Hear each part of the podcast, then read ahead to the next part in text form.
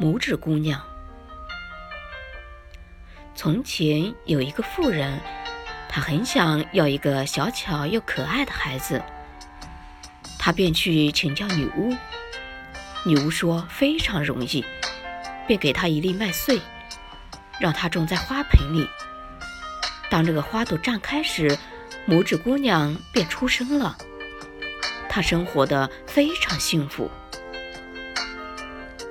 可是有一天，一只丑陋的癞蛤蟆把她抱走了，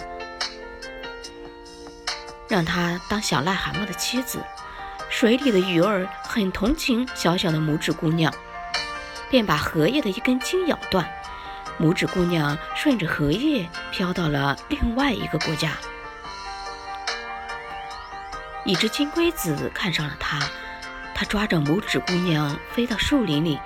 拿花里的蜜糖给她吃，同时说她很漂亮，但是只有她这样认为。其他金龟子都说拇指姑娘很难看。当所有的金龟子都说她很难看的时候，这只金龟子也只好相信这话了。他也不愿意要她了。他现在可以随便到什么地方去。金龟子带着拇指姑娘从树上一起飞下来，把它放在一朵雏菊上面。拇指姑娘为了躲避风雨，来到花朵的一片叶子下。清晨以露珠为饮料，以花蜜为食物，生活还算过得去。夏天和秋天过去了，又寒冷又漫长的冬天来临了。拇指姑娘来到一片麦田，走到一只田鼠家，好心的田鼠收留了她。过了几天，田鼠说：“我们这儿最富有的先生，鼹鼠就要来了。如果你和他结婚，就有享不尽的荣华富贵。”